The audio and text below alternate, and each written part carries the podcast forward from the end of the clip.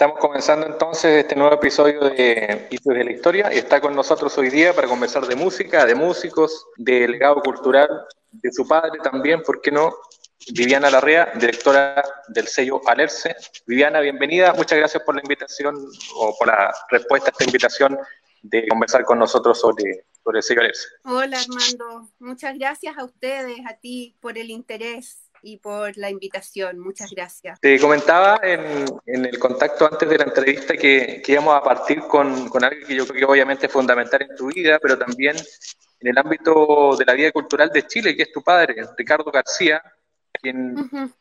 no, no, se llamó originalmente Ricardo García, sino que era un nombre artístico. Cuéntanos de él, cuéntanos cómo esta relación también con tu padre, más allá de, de la figura que representa él. Qué difícil, que es muy difícil la, la pregunta, Creo que fue difícil separar el personaje del padre, pero, pero tengo, tengo, bueno, imagínate, tengo muy buenos recuerdos de, de mi vida, de mi aprendizaje, de algunos consuelos que recibí de él, momentos, momentos tristes en mi vida y donde él estuvo para mí como padre y no como personaje. También él fue el, el abuelo de mi único hijo y, y, fue un, un, gran abuelo, un excelente abuelo. Le agradezco todo lo que, lo que le enseñó y le dejó como legado también a mi, a mi hijo.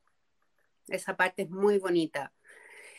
Y, y bueno, me enseñó todo lo que sé respecto de música, eh, es, un, es, un, aprendizaje completamente autodidacta y como de, ¿cómo se dice? Un aprendizaje vicario, de, de estar ahí, escuchar, de escucharlo, de verlo y, posteriormente de, de, trabajar con él también, afortunadamente, por lo menos dos años en Alerce.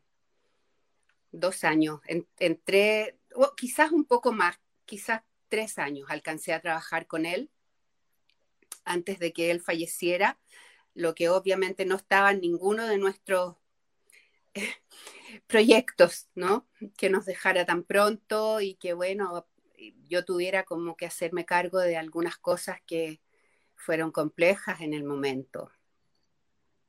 Sí, un gran padre, yo a, a él lo admiro mucho como, como, como papá y también como personaje como personaje lo, lo, admiro mucho, muy querido por todos, eh, un hombre muy respetado y muy consecuente también.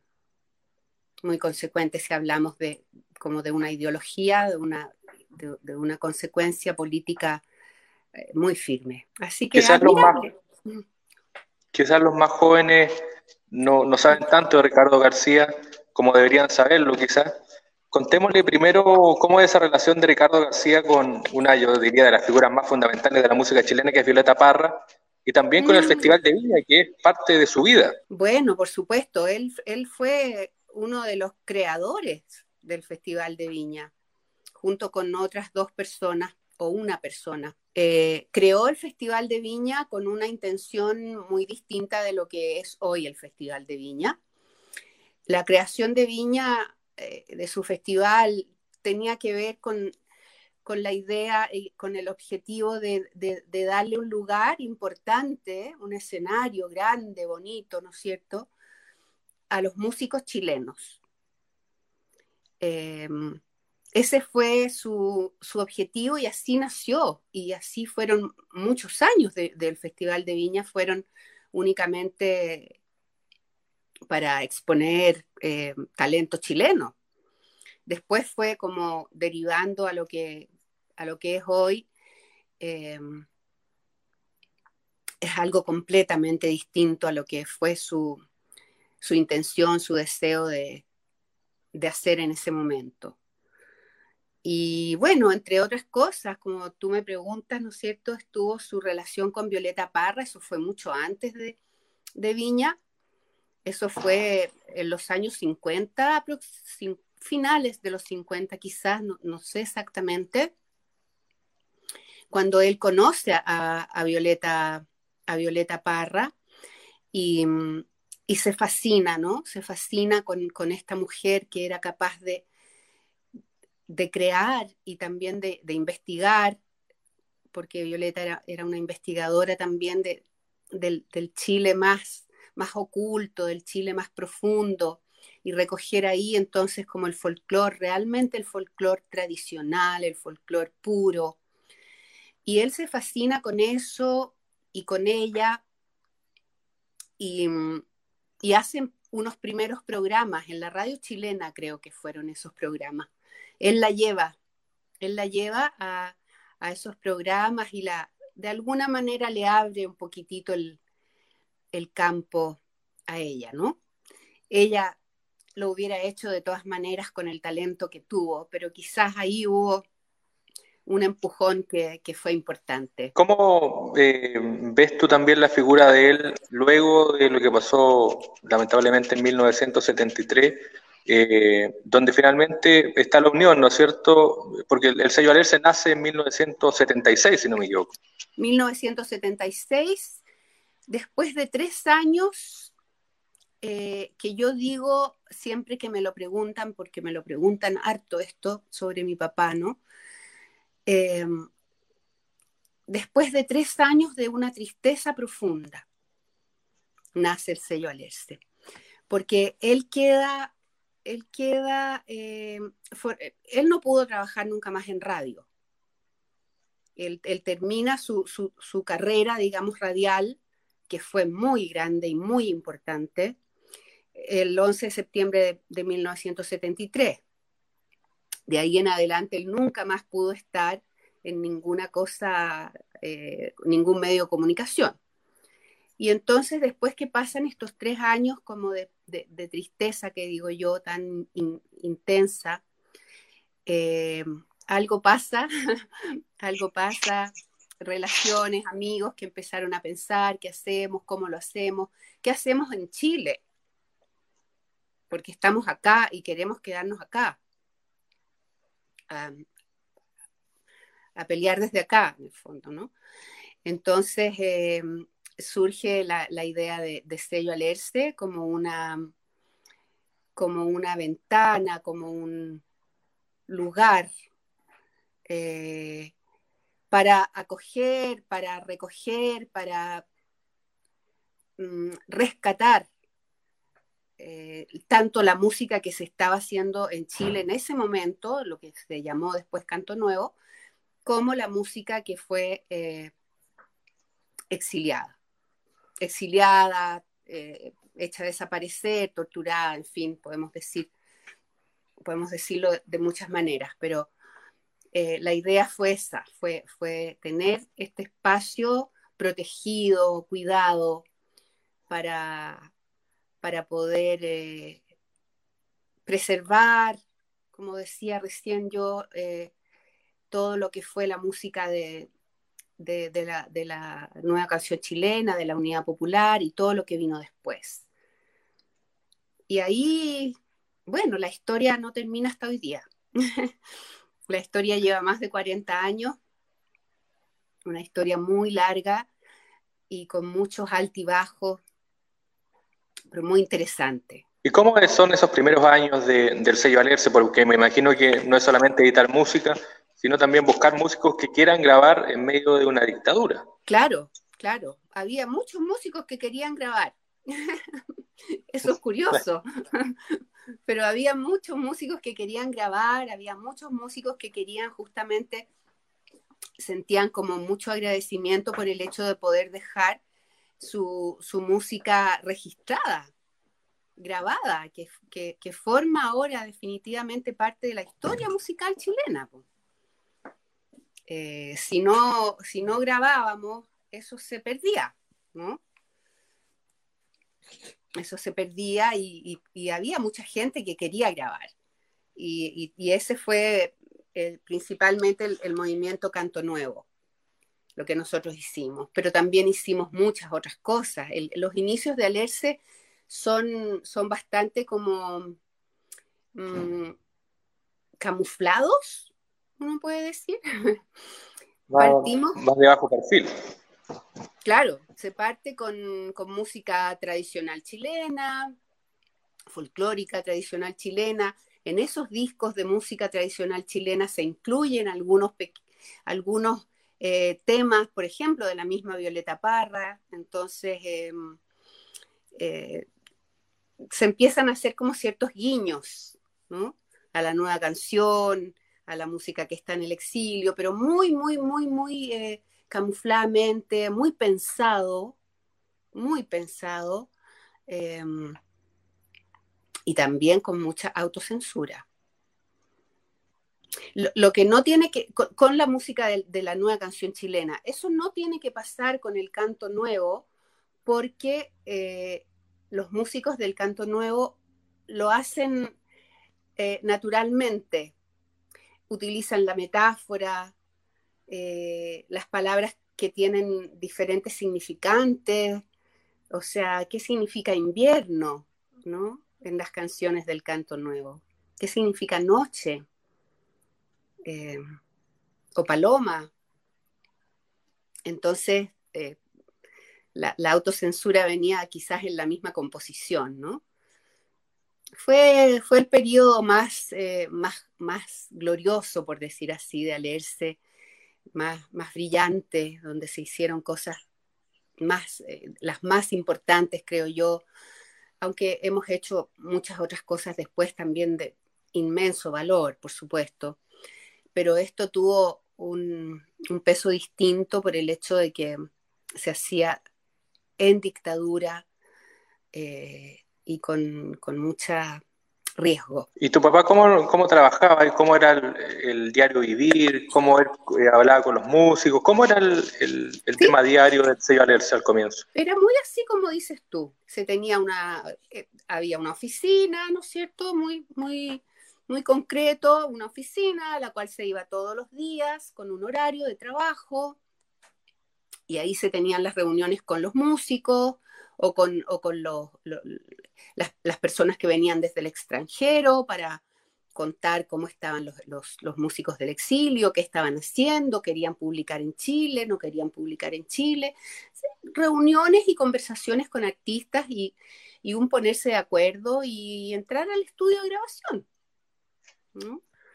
Y después entonces eh, también se partió con dos personas y después cuando ya se empezaron a publicar discos y los discos se empezaron a, vender, hubo que tener una pequeña bodega y una persona que hiciera los despachos y empieza como un movimiento eh, lento, pero, pero, pero como, como seguro. Después crecimos mucho. Después crecimos mucho, mucho. Mi, mi, papá, además, era una persona muy, muy exigente en términos artísticos. Eh, él, tenía reuniones, muchas reuniones con los artistas porque, porque él, él pedía, él exigía calidad, talento, ¿entiendes? No, era como, como cantar contra Pinochet y listo. No era panfletario, por ejemplo. Algunas cosas se hicieron panfletarias porque muchas veces el, panfleto es necesario. Pero el talento estaba. Ah, ¿Perdón? El talento estaba, más allá del, panfleto. No, por supuesto, o sea, era, era bien exigente en ese sentido mi, mi padre. Yo le copié. Viviana, ¿y cómo, cómo es ese tema de, los primeros músicos que hoy día para muchos ya son músicos más consagrados? Está Chuenquinilo, está Eduardo Peralta, eh, eh, hay, otros artistas más, bueno, está Santiago Nuevo Extremo. ¿Cómo se va dando eso y cómo van tomando ustedes también la repercusión que tiene esto en el país? Porque hoy día para nosotros son figuras fundamentales de la música, pero en ese momento son figuras que van naciendo, que se van descubriendo. Sí, pues, sí, pues. Nosotros lo fuimos tomando con, mucha sorpresa, como el impacto que, que esto empezó a generar eh, por ejemplo, en términos económicos también. O sea, hubo muy buenas ventas de, por ejemplo, Santiago del Nuevo Extremo. Y eso fue como realmente una, una, sorpresa y bueno, estamos haciendo algo que gusta, algo que dice, algo que, que moviliza, algo que genera esperanza. Estamos haciendo algo bien bonito. Era como y, bueno, ahí las cosas se ponen, se ponen, hay que, hay que, hay que mm, ordenarse, hay que organizarse muy bien. A nosotros, por ejemplo, en esa época, cuando teníamos buenos niveles de venta, nos, em, nos ¿cómo se dice? Eh, nos auditoriaba, audito, auditaba. Auditaba, nos auditaban muy seguido eh, eh, los servicios de impuestos internos, porque la, idea era eh, como pillarnos en algo, ¿no? Pillarnos en algo por esa línea y poder cerrar al ERCE. O sea, por ahí iba como la, la, la, persecución nuestra. Entonces eso nos hizo ser muy ordenados, por ejemplo, muy, muy ordenados, tener todo siempre a la mano, siempre transparente, venía impuestos internos y aquí está todo, y estaba todo correcto, porque siempre se hizo muy bien toda esa parte, porque nosotros sabíamos que había por ahí un, eh, un, lugar por donde nos podían como, como clausurar o, ¿me entiendes?, cobrar multas, eh, ese tipo de cosas, porque, porque por, otro lado no, no, se podía, o sea, no, no pudieron, hicieron muchos esfuerzos, pero no pudieron. Entonces nos ordenamos mucho, la, empresa creció, creció, se transformó como justamente lo, que digo, como, un, como una empresa, ¿no? Como con todas sus áreas y, y sus eh, personas que trabajaban ahí también, muchas personas, llegamos a ser como 20. Y eso es mucho. Y el tema, justamente en, ese tiempo, aparte de, la presión de servicio de impuestos internos, el tema de la censura, de las amenazas, ¿se vivían también dentro de Alerce o no? Mira, eh, en los primeros años de Alerce, mi papá tenía una, sombra, que era un CNI que lo seguía de día, y noche. Lo seguía a todas partes. Eh, pero él era muy cuidadoso y todos nosotros éramos muy cuidadosos, demasiado cuidadosos. O sea, nosotras, sus hijas, mi hermana y yo, por ejemplo, éramos, éramos jóvenes, se nos enseñaba en la casa que, no había que, que no había que saber nada, que nadie te cuente nada, porque el que no sabe no puede hablar, ¿no? No puede denunciar a nadie. Así que no, no hay que saber, no hay que saber nada, hay que cuidarse, no se puede andar tarde en la, en, la, calle, eh, cuidar muy bien los amigos. Aprendimos mucho de eso. Y, bueno, y él creo que, que al final terminaba conversando con el, con el CNI porque realmente era una cuestión ya absurda. ¿Me entiendes? todo el día, de día y noche. Y siempre en la, en la puerta o en la esquina de, de, la oficina, dos o tres personas ahí vigilando. O sea, había mucha vigilancia, pero mi papá siguió igual, ¿no? Porque se cuidaba. Y el tema de el tema más personal, no sé si tuviste la oportunidad de conversarlo con él después, eh, de este de este freno que le pone a, su carrera obligatoriamente la dictadura. ¿Cómo lo vive él? ¿Cómo lo vivió también después? Porque él vivió después de, 1990 y volvió a la democracia. No, él falleció en 1990. Ya, casi al inicio de... Al inicio, claro. Y no alcanzó, no alcanzó a, vivir este periodo eh, no sé qué, no sé, no sé cuáles habrían sido sus, sus, eh, sus pensamientos en relación a lo, a lo, que hemos vivido desde el 90 en adelante, pero justamente él murió en, en junio de, de 1990. Entonces fue, alcanzó a, estar en el primer concierto de Silvio, trabajar en el primer concierto de Serrat, ¿no? En Chile, pero nada más. No sé cuáles serían sus planes. Yo creo que sus planes pueden haber sido, no lo alcanzamos a hablar, pero por cómo lo conocí, que, a lo mejor sus planes eran volver a la radio. Eh, la radio siempre fue su, su primer amor, en el fondo. Claro, hay, de hecho en la página web de, de Alerce uno ingresa, están las fotos de él, que son prácticamente todas, prácticamente todas de radio, pero también con artistas que tú nombras como Joan Manuel Serrat. Cultivó también él una gran amistad con muchos artistas que hoy día son grandes figuras de la música. Bueno, bueno, ya que estamos hablando de eso, uno de sus grandes amigos fue Patricio Mans. Recientemente falleció, lamentablemente. Exactamente, que recién falleció. Eh, sí, eso. Patricio Mans. Eh, sí, tenía amistad con, algunos, algunos artistas especialmente, pero amistad, amistad, amistad, como tú decís, amigo, no. Yo diría, pero con Mans uno diría que sí.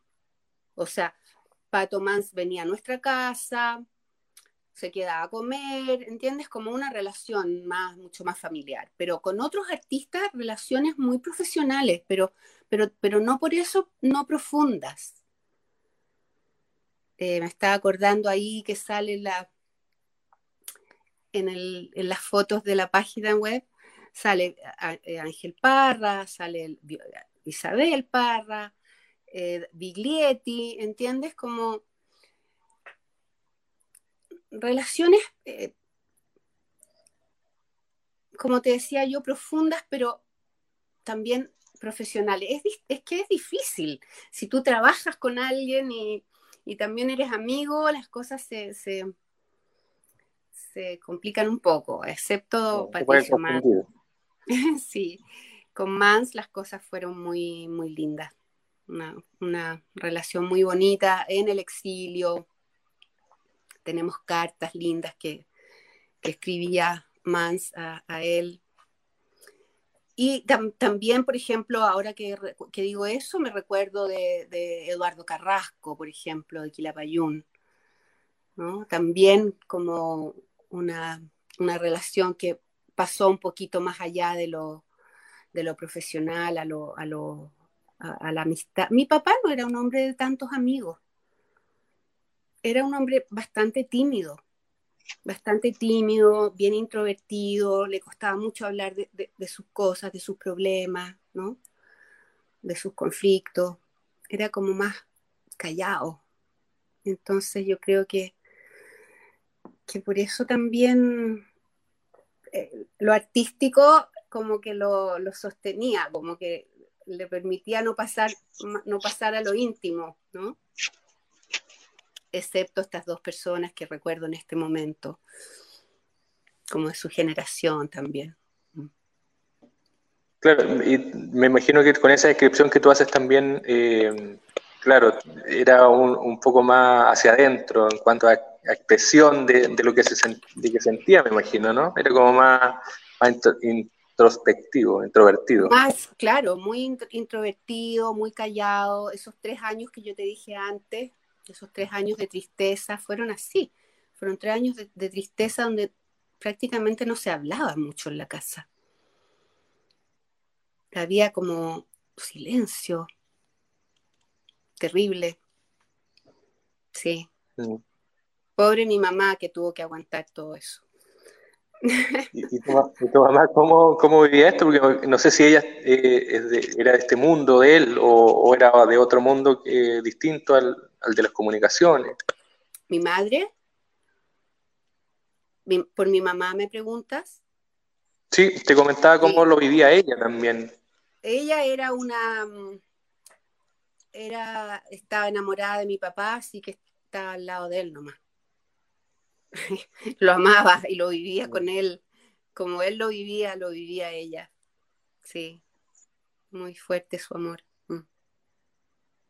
Y el tema, eh, avancemos en el tema de, de Alerce porque tú decías que creció, creció el sello, vinieron más artistas, eh, y también esto ya después se comienza también a, volver un poco más comercial, porque hay que buscar gente, artistas también que vendan. ¿Cómo era el tema ahí de, elegir los artistas? Sí, era, eh, era complejo por lo que dices tú, porque muchas veces lo, lo, lo que nos gustaba no vendía. Y, y, no, y, como que nunca importó eso. O sea, a nosotros nos parecía que, que, que, había que hacerlo eh, porque valía la pena, porque, porque iba a ser parte como de, de, este, de este memoria, de esta memoria, de, se hacía nomás. Y por otro lado se hacían algunas cosas que podían ser como más comerciales, no, no como, como, como entendemos eh, normalmente o comúnmente lo comercial, pero por ejemplo se hacían muchos discos de cuecas para el 18, o se hacían muchos discos de infantiles como cerca del Día del Niño, ¿entiendes? Como que íbamos como moviéndonos así. Eh, y, que, y que son cuestiones que hasta el día de hoy se venden. O sea, son tan, tan eh, atemporales, digamos, que han sostenido este catálogo por, todos estos años. Música, música eh, instrumental. nunca hemos tenido nosotros una, una, un, producto que sea como un producto estrella, como que sale y, la rompe y vende y vende y vende y después nada. No, nosotros más bien tenemos un, un catálogo que es como, como muy permanente, no, no vende mucho, pero todos venden algo. Y así se, sostiene. Y tenemos música increíble, o sea, imagínate que nosotros tenemos un montón de discos de congreso, tenemos un montón de discos de fulano, todo lo que nombraste de la nueva, del canto nuevo, todo lo que tenemos de, nueva canción chilena, tenemos música, después hicimos rock, hicimos un montón de, otras líneas también, que también, bueno, después hicimos Manuel García, que es como un producto estrella. Contradiciendo lo que dije recién, como que se fue así, pero al cielo totalmente. Y, esos, esos discos, esos, esas producciones permiten que nosotros hagamos otras que no venden tanto, pero que valen la pena, según nosotros. ¿no? Eh, es interesante cómo, cómo los unos sostienen a los otros y al final se, crea un, eh, un, un, catálogo que, vale, que vale, vale. Tuve la oportunidad de ver algunos, algunos documentales o pequeños documentales que hablan sobre la canción chilena, sobre algunos temas. Eh, y en algunos se repetía, yo creo que hay por lo menos dos figuras que, siempre, que siempre aparecen.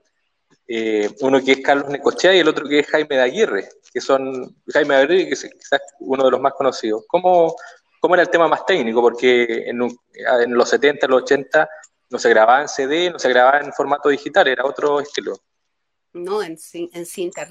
Bueno, Carlos Necochea fue el primer socio que tuvo mi papá. Eh, eh, él y, mi papá y Carlos fueron como los creadores de sello Alerce, ¿no? Los dos que, como que se, se atrevieron y, y, lo hicieron.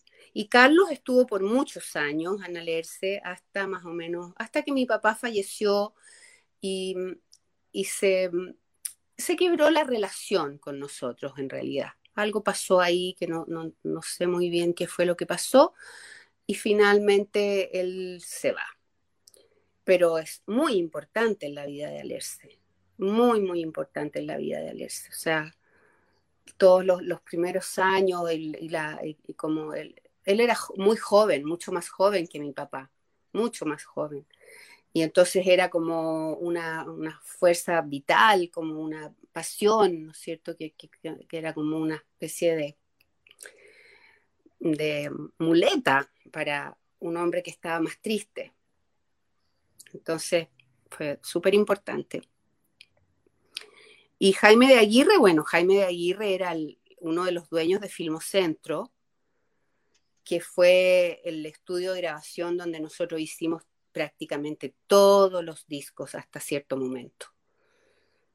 En que, en que nosotros tuvimos un, un, estudio de grabación propio. Hasta ese momento se, se grabó todo, todo en Filmocentro. Y, y Jaime, bueno, él era uno de los dueños, pero estaba también su hermano, Marco de Aguirre, que era más bien el ingeniero que, que, ponía ahí las perillas, ¿no? Y también se trabajaba con otros ingenieros, muchos músicos querían su, ingeniero propio, y, pero sí se grababa en esos estudios. Después empezaron a aparecer nuevos, otros estudios de grabación. Y, fuimos como combinando, pero Filmo Centro fue, fue uno de los, el más importante. Y está todo eso guardado en cinta reel que fue el primer formato. Mm. Bueno, pasamos de, este tiempo de dictadura, pasamos del canto nuevo, de esta, de esta música que acompaña, yo diría, la transformación para hasta llegar a, la democracia. Y en democracia, ¿cómo, cómo se desenvuelve el señor? Se veía ahí un, documental también del canto nuevo, a la sombra del canto, y tú mm. eras bien crítica de, lo que pasó después de los 90, y los entrevistados también son muy críticos. Había pasó algo que ustedes no esperaban, me imagino, ¿no? Que tenían otra mirada de lo que iba a ser la democracia. Em, sí, teníamos otra mirada de lo que iba a ser la democracia, por supuesto, y en lo que compete especialmente a, nuestros artistas, teníamos otra, una esperanza que obviamente no se cumplió, que era la, la esperanza de la difusión a través de los medios masivos. Eso no, no pasó, Em, y eso fue muy decepcionante, obviamente. Y después eh, empezamos a hacer otras cosas que ya no eran tan canto nuevo, ni eran tan nueva canción chilena, pero eran, eran rock, eran rap, eran, eran, qué sé yo, otros ritmos, ¿no? Otras, otras expresiones musicales y tampoco conseguíamos conseguíamos espacio en, los, en los medios de, comunicación, en la radio fundamentalmente, que era lo que, lo que más perseguíamos, porque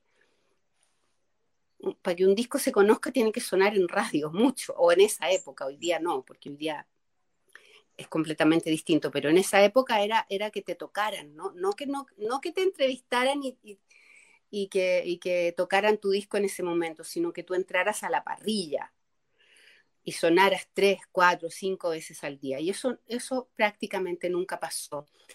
Y eso, eh, eso fue muy, muy extraño, pero después en realidad nos dimos cuenta que no era tan extraño porque los medios de comunicación en Chile son, eh, son están, eh, están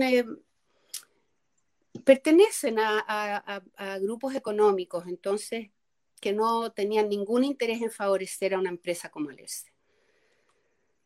Eh, lo, sentimos como una discriminación. A nuestros artistas, pero finalmente a nosotros como compañía, ¿no? Y cuando ustedes, por ejemplo, lanzaban discos o se contactaban con medios, sobre todo con radio o con productores, productoras, eh, ¿cuál era la explicación que daban? por, qué no no, ¿Por qué no tocaban las canciones? Nunca se nos dio una explicación muy, muy, muy comprensible. Una, no, que no, que no es de la línea de la radio, no, que no sé qué, no, sí, sí vamos a tocarlo, ¿entiendes? Y nunca pasó. El, ejemplo más claro que yo tengo de eso es eh, el primer, nosotros hicimos el primer disco de los tres. ¿Te acuerdas? No sé si tú conociste. El mítico primer disco de los tres que es como el lanzamiento ya a la fama. Nosotros hacemos ese primer disco y en esa época yo trabajaba en la parte de promoción, por lo tanto yo iba personalmente a llevar el, single a, la, radio, a los programadores y a los periodistas y en fin. Y nuestro primer single de los tres fue el tema Amor Violento No sé si tú te acuerdas, no sé, pero no importa. Se llama Amor Violento. De hecho, si uno lo busca, es uno de los temas más conocidos de los tres. Exactamente, pero resulta que se hizo conocido cuando los tres pasaron a Sony. No cuando los, tres eh, estuvieron en Alerce y fui yo quien llevó el disco. ¿Entiendes? No. Eso, ¿cómo me lo explico? No tengo ninguna explicación más que lo que te digo o que las grandes compañías multinacionales pagan, pagan a los medios de difusión para, para hacer, eh, pagan de muchas maneras. Pagan con viajes, pagan con no sé qué, pagan con acá, que te llevo a ver a Luis Miguel a Miami, no sé qué, no sé cuánto, pero tócame este disco, ¿entiendes? Nosotros no, jamás hicimos algo así. Primero porque no está en nuestra ética. Nosotros siempre hemos sostenido una ética. Y segundo porque no teníamos plata, o sea. ¿Cachai? Entonces, ese es el ejemplo que yo siempre lo, recalco, porque es el mismo tema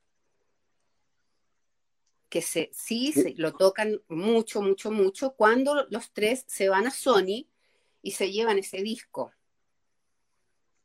Bueno, esas son historias.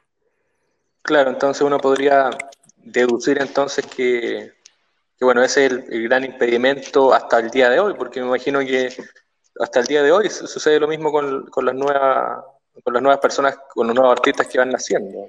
Por ejemplo, no sé si te pasa que con Manuel García se rompe un poco eso. Sí, sí, sí, sí, sí, se rompe, sí, tienes razón. Manuel García hizo un eh, el milagro. sí. Pero, ¿lo, has conversado con él? ¿Lo has visto tú como, parte del sello? Eh, ¿Tienes alguna explicación eh, de por qué Manuel García sí y otros no? No, no, no, no, no. Hace, nosotros ya no trabajamos con Manuel García hace años. Hicimos sus dos primeros discos, que, fueron eh, súper importantes en su carrera y, muy valiosos para nosotros también como patrimonio de nuestra empresa tenerlos, digamos, ¿no? Mm. No, nunca me lo he preguntado, no, no sé qué pasó es un... Quizás es demasiado bueno. Es imposible no, no, ver eso, no ver ese, ese, inmenso, grande, gigante talento que, Manuel tiene y, y, sus canciones, bueno, eran canciones tan, son, pero esas de nuestros discos, tan, tan lindas, tan, no sé, quizás es solamente la belleza y la hermosura de su trabajo lo que ha hecho eso o no, no sé, como te digo, no, me lo he preguntado. Y eh, durante los años de democracia, después, eh, ¿cómo es la relación de, del Cibalerse con, con las nuevas tendencias musicales? ¿Cómo se va trabajando ese tema también? Mm, nosotros abrimos como un, una eh, sí, un pequeño departamento de rock en los años 90. Hicimos mucho rock, eh, pero también eh, siempre, siempre teníamos como, como, como el foco puesto en que fuera un rock realmente contestatario, realmente contingente, que tuviera una letra que diga algo, ¿no es cierto? Que estuviera un poquito más allá que, que el pop. Entonces trabajamos con gente como Los Miserables, por ejemplo, que son, eh, es como un punk, un rock, no me acuerdo ya ni lo que es, pero eh, sus letras son, son fuertes. Y en ese momento no había otra cosa. No, había otra cosa, no había más canto nuevo, no había folclore tradicional, no había, te fijáis, canto popular, eh, había rock eso era, pienso yo que eso era lo que, lo que se necesitaba en Chile en ese momento, una cosa muy rabiosa, porque, porque efectivamente,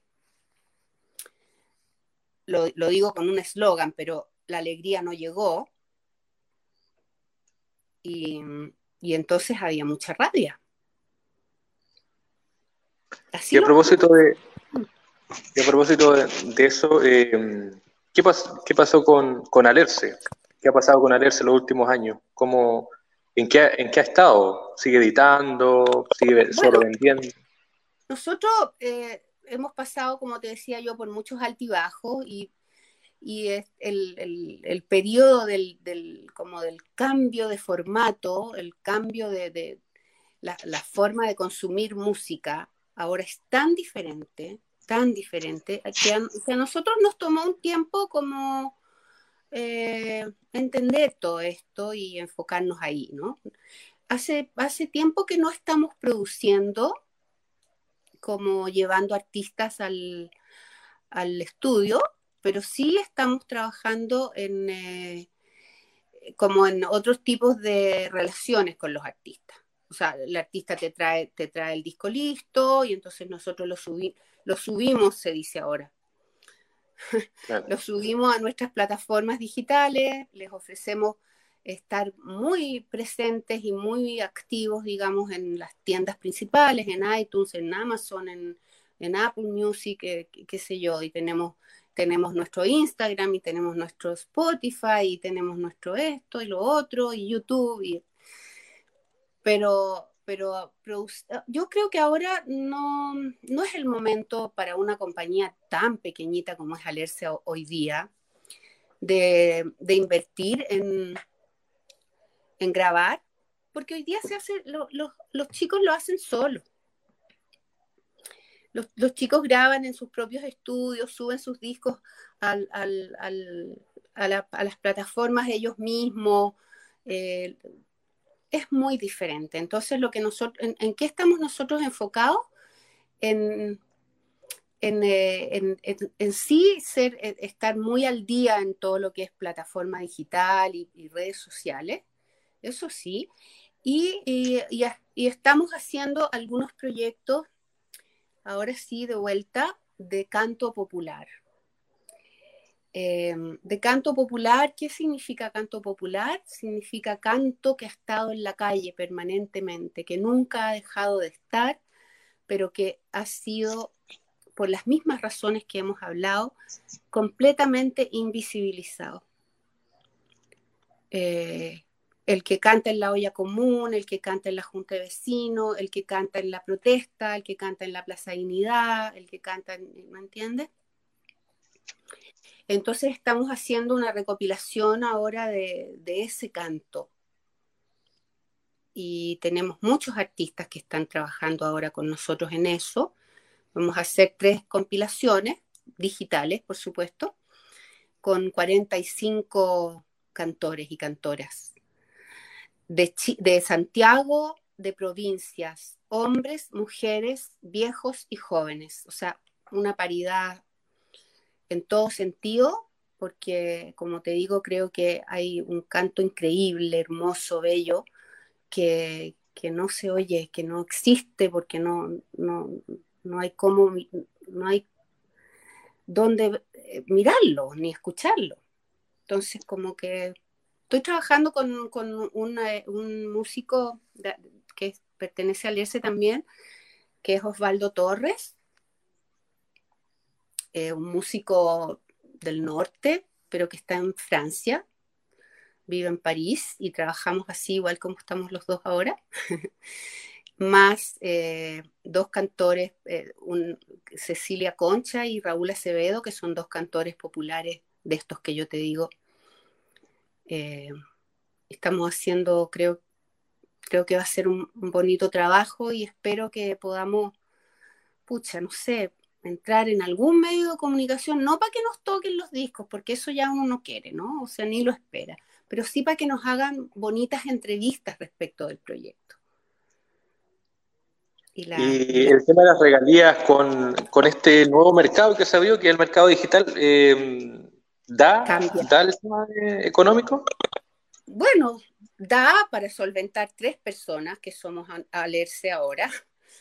Eh, da, da para eso y, y es, y es más difícil también porque también los contratos con los artistas ahora son distintos, como ellos vienen con todo listo y nosotros solamente vamos a ponerlos en las plataformas digitales, no es tanto el trabajo, por decir así, que vamos a hacer nosotros, que el porcentaje es mucho más alto el que se lleva hoy día el artista.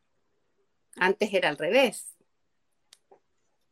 Entonces, bueno, hay que ir con cuidado, pues pero da. Da para tres personas, como te digo, que viven em, como una clase media. Nada más. Yo trabajo en otra cosa, mi hermana también. Tenemos nuestros otros, otros em, medios, otros ingresos por otros lados también. Pero al es, es, es muy importante, es muy, es muy fuerte para nosotras, porque creemos que, es un es algo que nuestro papá nos dejó y que hay que preservarlo de la manera más digna posible. Y así creo que lo, hacemos. Y a propósito de Ricardo García, el legado, ¿crees que Chile ¿le debe un reconocimiento mayor a, tu padre? Esa es una pregunta muy difícil porque yo es mi padre, así que siempre voy a creer que sí. siempre voy a creer que sí. Eh, porque creo que él hizo algo importante, pero, pero tanta gente ha hecho algo importante, Armando. Tanta gente ha hecho algo importante en Chile. Eh, fue una época donde muchos hicieron cosas muy importantes. Entonces es complicado. Es complicado decir Ricardo García sí lo merece y este otro caballero no. Me cuesta mucho decir eso. Me gustaría, me gustaría que hubiese un reconocimiento más, por ejemplo, más, eh, más grande en, el, en, el, en, las radios, ¿no? Cuando, cuando se habla el, el, día de la radio, se recordara, no sé, a él y a otros, o cuando eh, se habla de, cuál es el, cuál es el, qué es lo que Alerce ha dejado para Chile, porque Alerce ha dejado mucho para Chile. Eh, una historia, hay una memoria ahí. Eso, y, la memoria es lo más importante. Entonces, em, también eso me gustaría que se dijera con fuerza. ¿Entiendes? No ha pasado. Y, después... ¿Mm? Sí, te escucho. No, es que estaba, pensaba en, Mans, que tampoco recibió el premio nacional de arte, de literatura ni música, entonces, no sé, él, él, él, él sí merecía eso, sin ninguna duda. ¿Entiendes? Y no pasó. ¿Tú crees, que eso pasa por un tema pasa por un tema comercial, por un tema político, porque la gente que está ahora no, reconoce lo, suficiente que hicieron? Lo demás por más, por tu papá, por otras personas.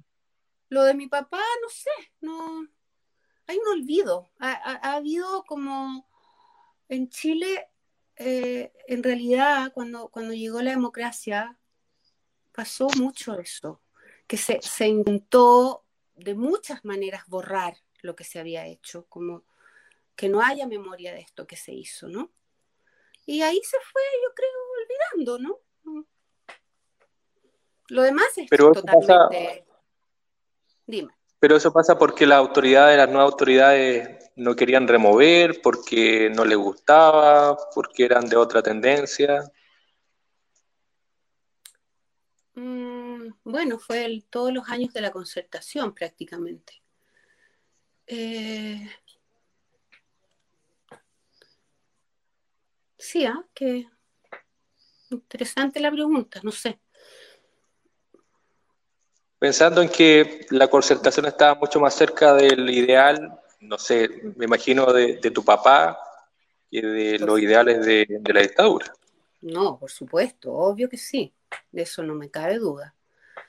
Pero, pero ¿de dónde habrá como cuál habría, habrá sido como la génesis de este intento de, borrar la memoria, porque eso ha pasado, tú sabes, como el Estadio Nacional, costó un mundo que se, que se pusiera una placa que, que aquí esto fue un campo concentrado. En Chile no hay eso.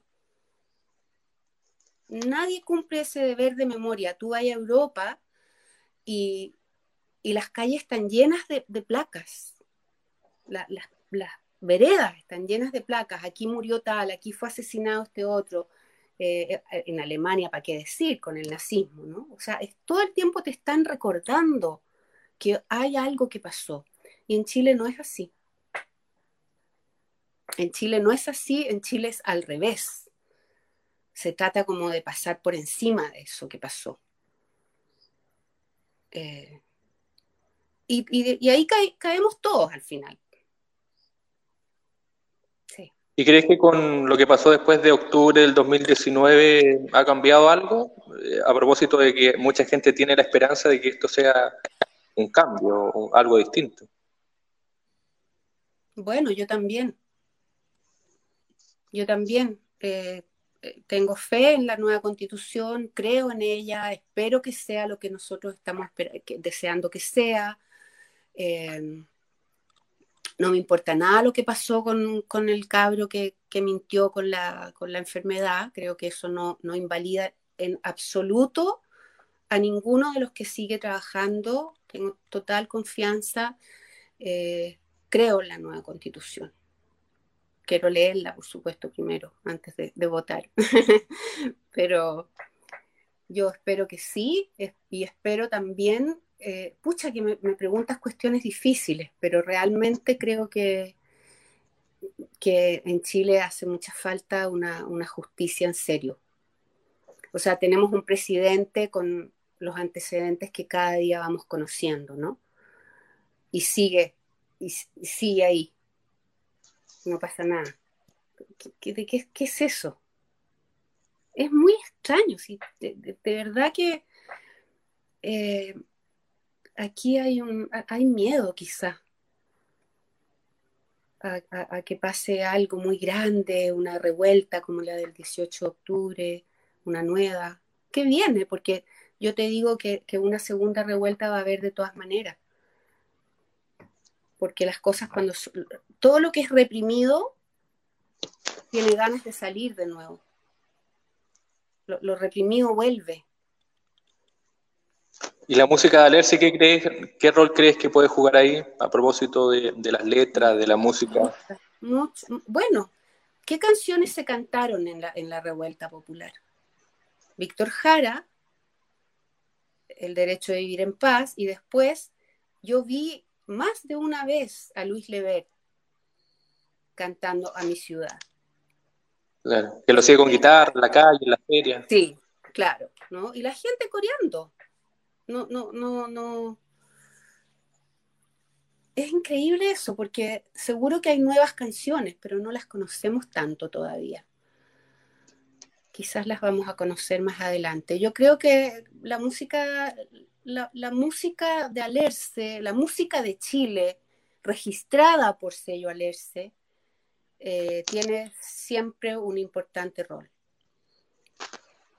Siempre nuestros grupos, eh, porque fueron muy valientes, dijeron muchas cosas en un momento demasiado complejo. Em, ¿Qué más? Mm. Y bueno, todavía no hay nuevas canciones. Tienen que venir nuevas canciones. Mientras tanto, están ahí las que nuestros músicos hicieron, ¿no? Y como dicen no sé quién, que no hay revolución sin canciones, ahí están las canciones. Ahora falta la, falta la revolución. Claro. Viviana Larrea, un millón de gracias, gracias por el tiempo. Siempre es corto, pero agradecemos que puedas compartir con nosotros y también destacar este rol que ha tenido el señor Epse. Gracias, muchas gracias. Muchas gracias por esta entrevista bonita, interesante, profunda, que me, me, removió harto. Así que muchas gracias. da gusto, sí. Muy bien, Viviana. Éxito en el sello Lerce y, a la gente obviamente a buscarlo ahí en redes sociales, en, la página web, que es una de las mejores que yo he visto musicalmente hablando. Wow, gracias. Chao. Y además que está la calidad musical ahí lista. También, sí. Gracias, Viviana. Un abrazo. Chao. Que esté muy bien. Chao, chao.